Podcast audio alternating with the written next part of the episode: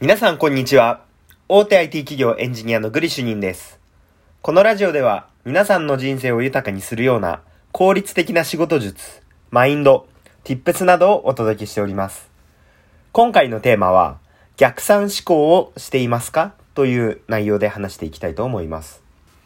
皆さんは逆算思考、ゴールから逆算をして考えるっていうことってやってますか？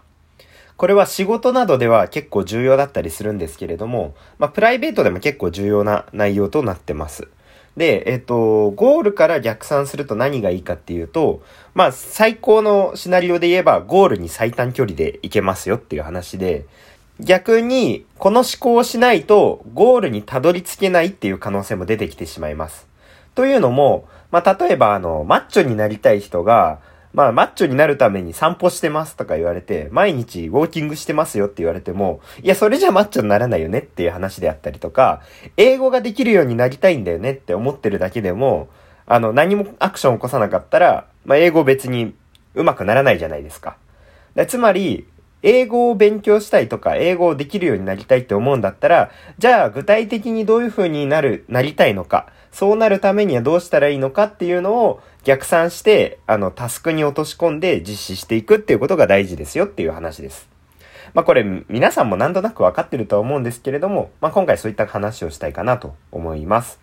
で、えっと、ポイントとなるのは、あの、現状の自分と理想の自分を比較したときに何が足りないのか、その足りないものをどうしたら身につけられるのかを考えるのが重要だったりします。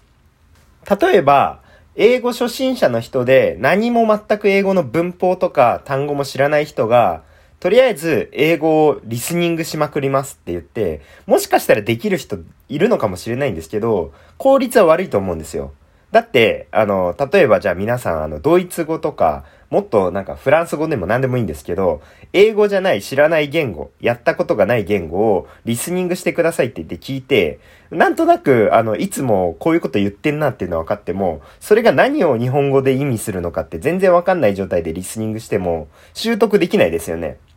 それと同じで、例えば英単語とか文法を何も知らない人が、リスニングをいきなり始めて、そのリスニングの内容の意味が全然わからなかったら、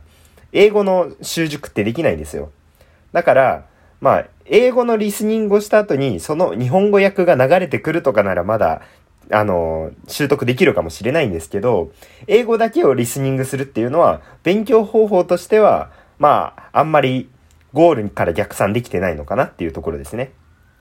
で、例えばじゃあ、 TOEIC で点数を取りたいのであれば、まずは英単語とか英文法の基礎を覚えましょう。基礎を覚えた後に、じゃあ TOEIC で必要なスキルって何ですか？リスニング、ライティング、リーディングとかある中で、じゃあ自分が得意なのと苦手なのを見極めて、点数を効率的に上げるんだったら、じゃあ苦手な分野を得意にしていきましょうとかってやっていくのが、まあセオリーだったりすると思うんですけれども、そういうの何も考えずに、いや僕はリスニングが得意だからリスニングを勉強するんだって言って、 TOEIC のリスニングスコアはもう400点を超えてるのにリスニングばっかりやって、あの、ライティングとかの、あの、リーディングのスコアが200点台なのに、リスニングばっかりやってたとしても、マックス600とか700点が限界のまんまなんですよ。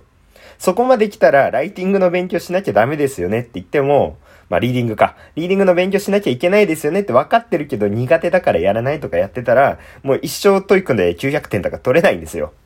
っていうような形で、結局、あの、ゴールから逆算して自分に何が足りないのかを考えて、タスク化して作業を起こすっていうことは、やっぱり大事ですよっていうお話でした。はい。えー、まあ、今回の内容は皆さん理解してるとは思うものの、まあ、やっぱり見落としがちかな。好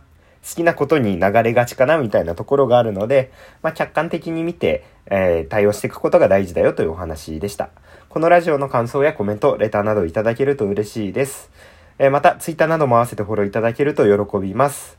今回は以上となります。またね